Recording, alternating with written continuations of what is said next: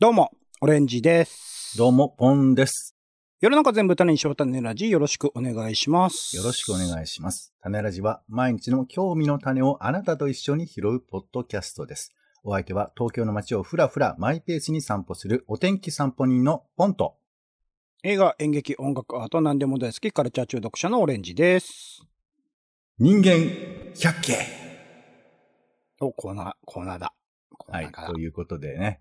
あのーうんまあ、街中歩いていて、いろんな人間と出くわすことがあるかと思います。そんな人間たちをえー宇宙人の視点で眺めてみようという。うんそういうコーナーでございますよ。宇宙中かもしれないですね。宇宙中え獣って宇こと宙、宇宙中かもしれないですね。宇宙中ごめん、ちょっとそこだけ謎解いてもらっていいですかむ宇宙中虫です、何虫です、虫です。宇宙虫かもしれない。人の形とは限らないって話ですね。もう宇宙人って言ってんだから、もうそれはさ、い生き物の概念そこで自由にしてあげて、じゃあダメなのいろいろ、いろいろいるかなって、はいダンダダンとかを読んでるとね、思うんですけどね。はい。ああ、そうなんだ。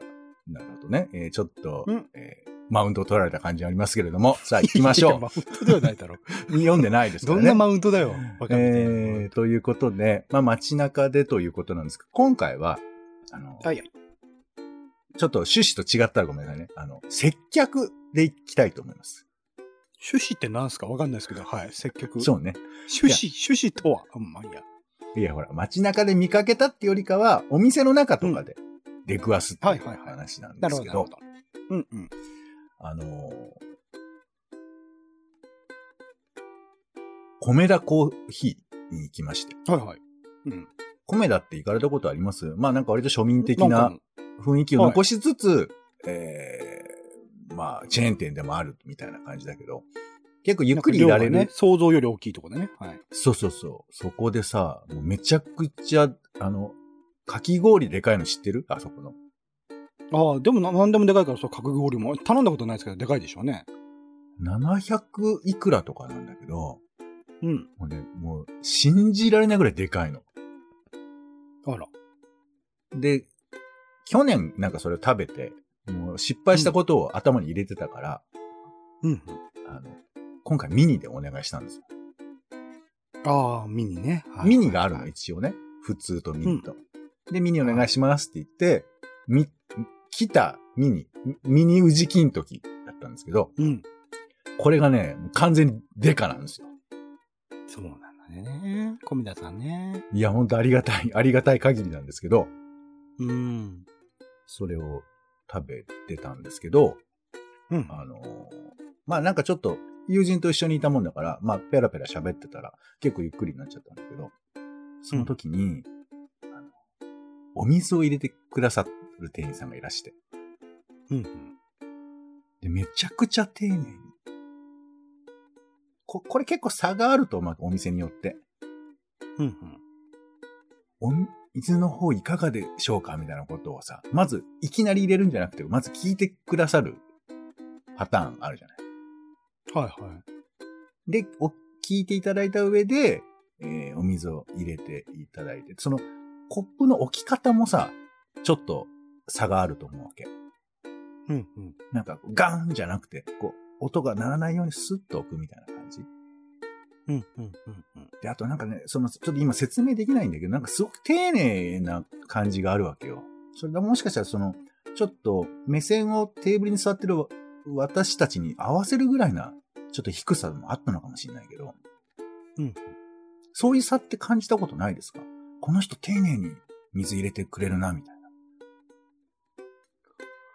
ああ、ありますね。うん、あるある。丁寧だなっていう感じ。逆に。言うとなんか、ハードな時あるじゃないカーンみたいな。うんうんうんうん。えみたいな。なんかご、ごめんなさいとか言いたくなるようなやつもあるじゃないうんうんななんかちょっとそういう、まあ、その、あんまマナー的なこと言いたいわけじゃなくて、なんかその、でも、人が水入れるだけでも全然差があるんだなってこと思ったのよね。うん。うんうんうんうんうん。本当なんか本当に真摯な水の入れ方だなってことをちょっと思っちゃったんですけど。僕、カレー屋ばっかり行ってるんで、やっぱり国もあれ、現れますよね。インド人だったらこの感じで、うんネパール人だったらこのか、もちろんインド人の中でもいろんなパターンいるんですよ。いるそりゃしそう、だ。多分ネネパール人だと思われる人の中でもいろんなパターンあると思うんいですやけ、ど、あんたが言い出したんだよ、ある国程が度なんとなく違うって。はい。うんで、どどう違うのねインインドの人とネパールの人って。インド人はね、明るく、なんかにこやかにね、あ、違う、逆だ、ネパール人は、あの、明るくにこやかな感じで来るんだけど、インド人はね、なんか、あの、悩んでる感じで来る。悩んでる。あ、ちょっうとん内省してる感じなんだよ、自分に向かってるっていうか。この本当自分のやってることは何だろうなって、なんか思い悩んでる。完全に個体差の話してないそれ多分。そうだね。人によるかもしれ ないね。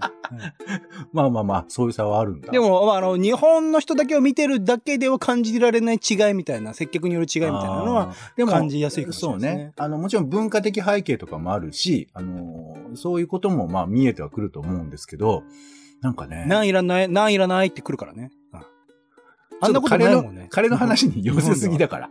ナンをこう自由にこう振る舞ってくれるみたいな。まあいいや。はい、どうぞどうぞ。まあまあでもサービス精神とかももちろんあるんだと思うんですけど、なんかその丁寧に水入れるっていうのを、なんかちょっと旗と見たなっていう。うんで、それからこれ。もね、多分ね、あんまり考えてないと思うけど、明らかに違うなと思ったんですけど、はい。まあ、映画に行ったのね。ほうほで、まあ、映画のバービーって映画見たんですけど、う。あら、早いですね。うん。はい。まあ、この話はちょっと置いときますが、はいあの、俺バービーのパンフレット買いたくなったのよ。あらあら。あららって。僕いやがパン僕フレはッだ、だい、だいたいパンフレット買ってますから。ト、そうな僕毎回なんだよ役役立たないんだ、君は本当に。パンフレットを映画で買うってなんで役に立たもないのってすごいことなのよ。何におけ普る通役にとっ立てたはらず。いや、だから、ン、パンフレットを買うことの重みについてちゃんと語れるようになって、本当に。 いやいや、必要ねえだろ。そうじゃねえんだろ。俺あのうん、いや、普通の人は多分買わないと思うわけよ。パンフレットなんか。まあね、だ多けくのど、人は、まあ普通の人は映画も見に行かないからね。まあ、うんまあ、普通っつうのが、まあ、むまあ、映画行く、行った人の中での話を今してますけど、はいはいまあそんな全員が買うわけじゃないんだけど、僕は、そうですね。このバービーは、ちょっと思い出残しておきたいなと思ったのよ。はい。で、まあ、パンフレットを買おうとしたんですけど、その、大映画館、東宝シネマズ新宿に行っちゃったの。ああ、はいはいはい。あ、今浮かびましたよ。売り場のイメージも。はいや、すごいのよ、もう。その、まあ、あの、いわゆる歌舞伎町のど真ん中の、えーゴジラの真下にある、だからちょうどゴジラの、えっ、と、くるぶしぐらいのところにある映画館。違うけどね、あの建物からゴジラが生えてるんだけどね。真下っていうかね。はい違う全部あれゴジラなのゴジラをなんか空洞くり抜いたんだから。どういう状況だよ。えすいませなんであん言なってみたかっ口た開けてんだあだいけつ。それ、その状況で。はい。口は開けてもいいだろ、別 に。そこは関係ないんだからあの口開けた状態で全部閉めてんだよ。ちょうどあの、えーっと、喉のあたりがスイートルームらしいですけどね。あそうですか、そうですか。で、何その、スイートルームで。とだ、だから東宝シネマズはすごいのよ。もうほんで人も多いし、まあそれともまあ話題作もやるしっていう中で、まあ、うんだから僕バービー2日目に行ってんだけど、はい。で、買いに行ったんだけどさ、その、接客のおお店のその人が、なんかめちゃくちゃ笑顔なのよ。ああ、そうですね。東宝シネマズは大体、接客いいイメージありますね。うん。いや、いや、あの、もう、そんな、は、半端な笑顔じゃないよ。もう、こぼれるみたいな。お忙しい状況なのにもかかわらず。そうね。まあまあ忙しいんだとは思うんですけど、めちゃくちゃ笑顔のおばさまで、うん。なんかさ、で、こっちも申し訳ない。すいません。楽天ペイでお願いできますかはい、大丈夫あめんでどくさいやす。つみたいな。ああ。うんうんいや、楽天ペイ今、今時めんどくさいって言わないで。これでめんどくさいっていうクレーマーみたいな。本当じゃなペいよ。イ、ペイは大体めんどくさいからね。うんまあね、あの、そう、うん。なんか別なところで、あの、ペイの一くだりってのもありましたけどね。うん。あるなんかあの、楽天ペイお願いしますって言ったら、もう完全にその人が慣れてないことを軸にトークしだすみたいなおじさんで、え、おじさん、え、ああ、ペイの話ね。うんその別な、別なところで、うんかおばさんがおじん。さんになったと思ったけど、はい、はい。いや、そのもう、ちょっと話が今入り組んじゃったけど、その話を一旦思い出して別の話が今進んでますけど、ペイがわかんないおじさんがいて、でも、これね、いろいろペイってあるんですけど、これどどのボタンをね、押せばいいかね、わからなくてさ、って言ってんだけど、その、そのインターフェースの画面こっちに見えてないから、こっちも合わせるだけ合わせるしかない。あ、あねえ、た大変ですね、みたいな、なんか、あの、薄皮ギリギリみたいなやつやってんだけど、でもなんか、ペイってわかりませんよねってことを共有するカウンター、レジがすごくなんかほっこりしちゃって。うんそういうこと言ってくれるのも僕にとっては結構ありなんだよね。あっちはね、そうだよね。あ、まあ、あるって、あ焦りもあるんだろうけど、いやいやなんか、責任をこちらに押し付けられたくないみたいなのあるんかいな。やいや、そう、そう、そう思う解釈も人によってあるかもしれないけど、これって難しいですよね、はははっていう余裕があるってことだよね。余裕なのかなどうなのいや、いや、つまり、おしゃべりしたいわけよ。そうね。でも、かそれに乗れない、いしねうんやいや、間が持たないっていうか、それやらない人もいると思うわけ。本当に。うんただただ待たせるみたいなのもあると思うけど、でもそうじゃなくて、これをせっかくだから、おしゃべりにしようねっていう気持ちみたいなさ。うんうん。だから俺が言いたいのはスマートにやることではなくて、ちょっとした、はいはいちょっとした自分の所作とか動きに、そういう思いをちょっとだけ乗せるみたいなことをやれる余裕みたいなものがあるっていうのが、めちゃくちゃクレーマーみたいなこと言ってるけど、なんか理想の接客かなとは思うわけ。多分良くない接客にこの後か前後にあったんだなっていうのが推測されるとこですよね。いやいやいや、でも、でも嬉しかったんだよね。なんかその、本当にただパンフレット買うだけで、こんなめちゃくちゃまっすぐ笑顔で向いてくれる人って嬉しいなと思っちゃってさ。で、その別な売店のおじさんも、まあなんだかんだ言って、その、拙いよ、時間もかかるんだけど、なんか丁寧にやってくれた感じがあって、私は嬉しかったんですよ。うんうんうんうんうん。うん。そ、そういうのありませんパンフレット。一個。いや、用事はパンフレットを、えっ、と、ぼったくりなく買うっていうのが用事じゃん、そこでは。、ぼったくりがあるかもしれない世界線で、パンフを あれごめんなさい。これパンフレット900円ですよね。今1000円私が100円戻してもらえますよね。って、そういうあっ、たそうりいなう、この接客があったのかなやっぱり。それがあった上での話なのかな君たちはどう生きるのかのパンフレットがちょっと半端な金額ですけど、これどうなってますみたいな話とかもああるじゃないですか。そうですね。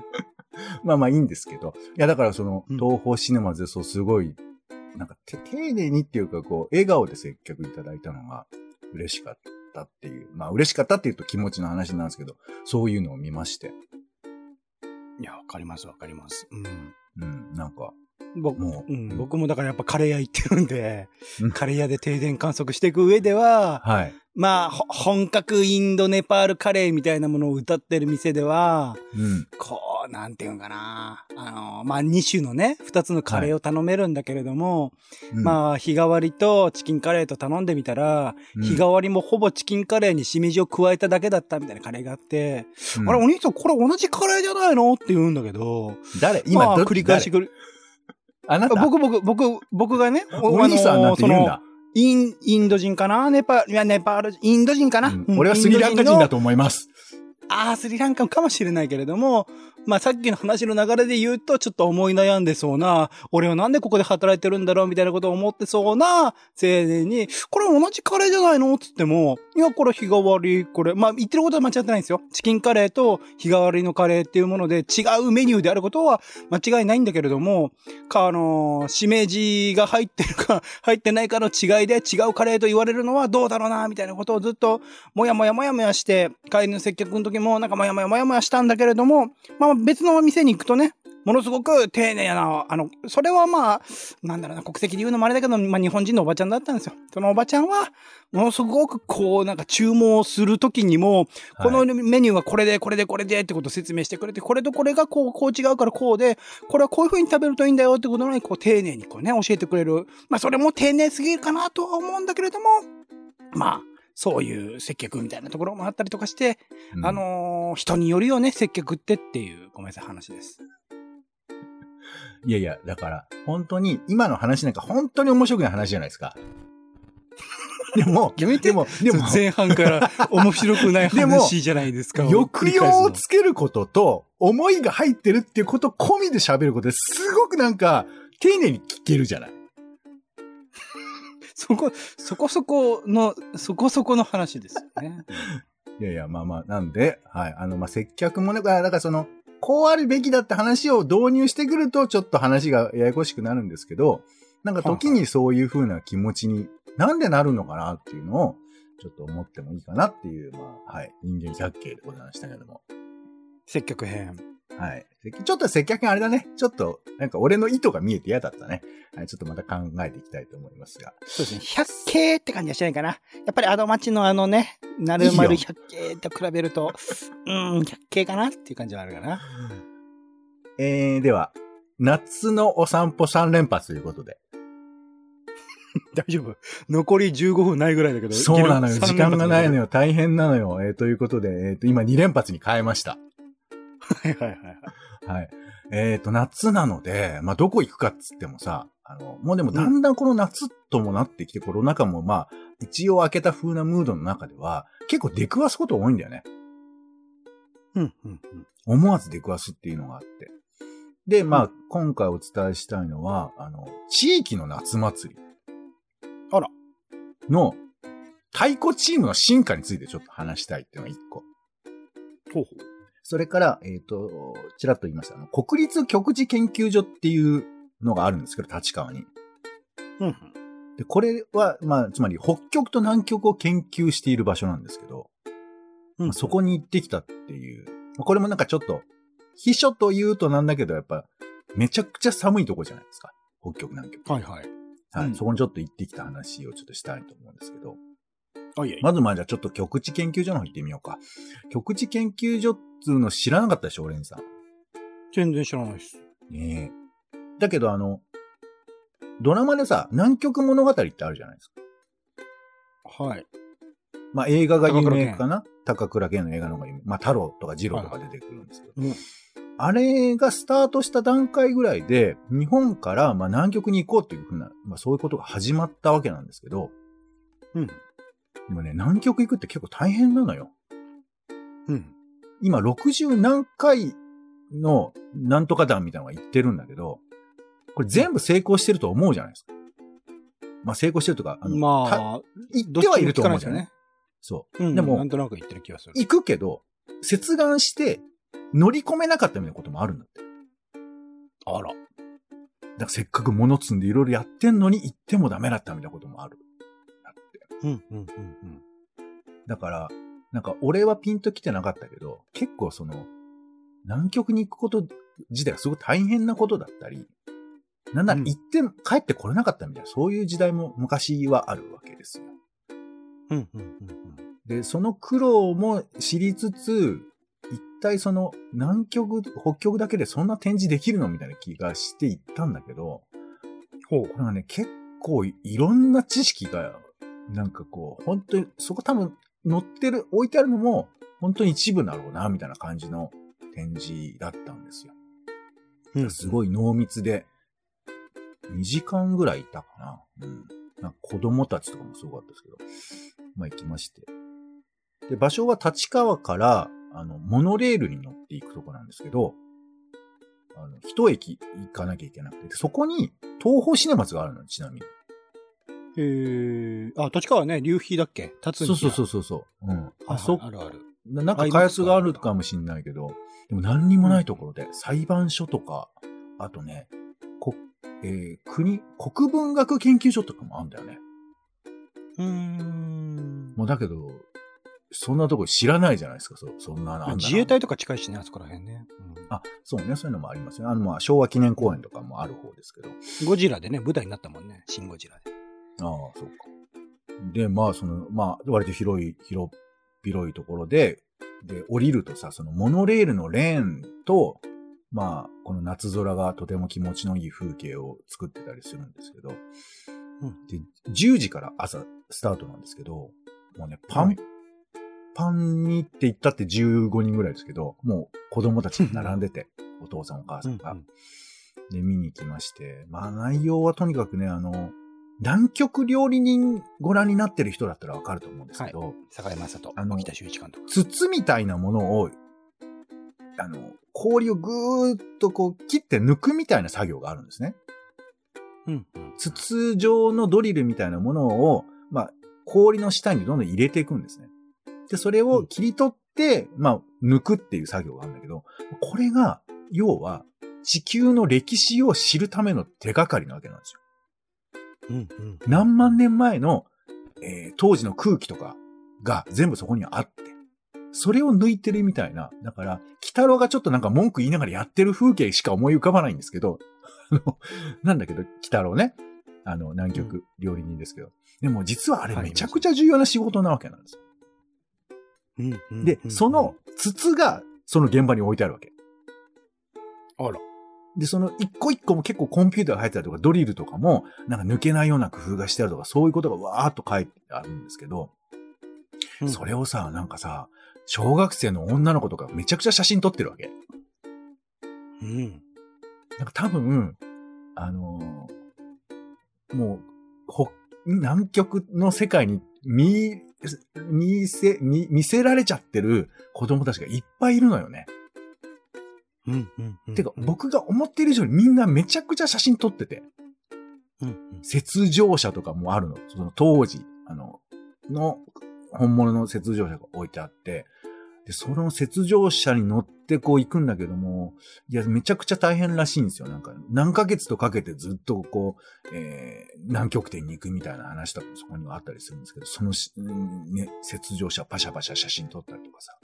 あとあの、うん南極料理人でおなじみのあの、部屋みんなが生活している部屋を模したところとか動画とかが流れてて、それもみんなで見つめたりもしてて。まあ、あと、他にも、えーな南極とか北極の動物の剥製だとか、あとオーロラうん。うん。うんオーロラって綺麗だなぐらいに思ってますけど、オーロラを研究するためにオーロラの中にロケットとか撃ったりするとかするの知ってるいや、知らない。うん。うん。オーロラの中にロケット打つと、その分析、その何が起こってるかってことが分析できるんですけど、オーロラっつうのは、僕らが知ってるなんかその綺麗な虹みたいな現象ではなく、実際にそのオーロラの中成分みたいなのがなんかあるんだって。へーちょっと今すごい超絶略してますけど、だからうん、そのオーロラの構造を調べるってことも、実はその北極の人たちの仕事に一個だったりとかするらしいのよ。うんまあ、ちなみにこれは、あの、南極でも北極でもオーロラ現象見えるんですけど、うん。まあ、みたいなものを、こうなんか球、球場のなんか、あの、スクリーンで見ることができたりとかもしますし、うん。うんあとまあそもそも南極と北極の違いっていうのも分かってるようで分かんないじゃうん。ん。あの、まあ、基本的には南極は大陸、まあ、氷の上にあるんですけど、北極っていうのは、あの、海と氷の間っていうか、まあ、ほ、ほとんど海なんだよね。うんっていう場所で、ちなみにどっちが暖かいかわかります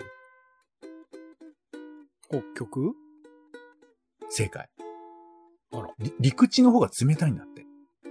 うん南極もだから水の中入ると暖かくなるみたいなことが、なんか説明がとしてはありましたけどね。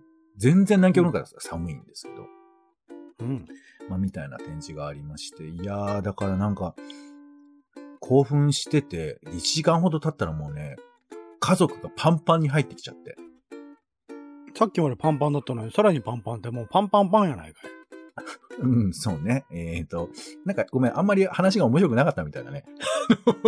まあ、とにかく、あの、うんあ朝もちろん並んでたんだけども、本当に会場中にこ親子が揃ってきちゃって。うん。うん。うだかんらすごいなぁと思ってさ、だから夏休みってのもあるけど、この北極南極へのロマンっていうのはみんな思ってるだろうし、なんか一言で言うと、宇宙だなと思ったね。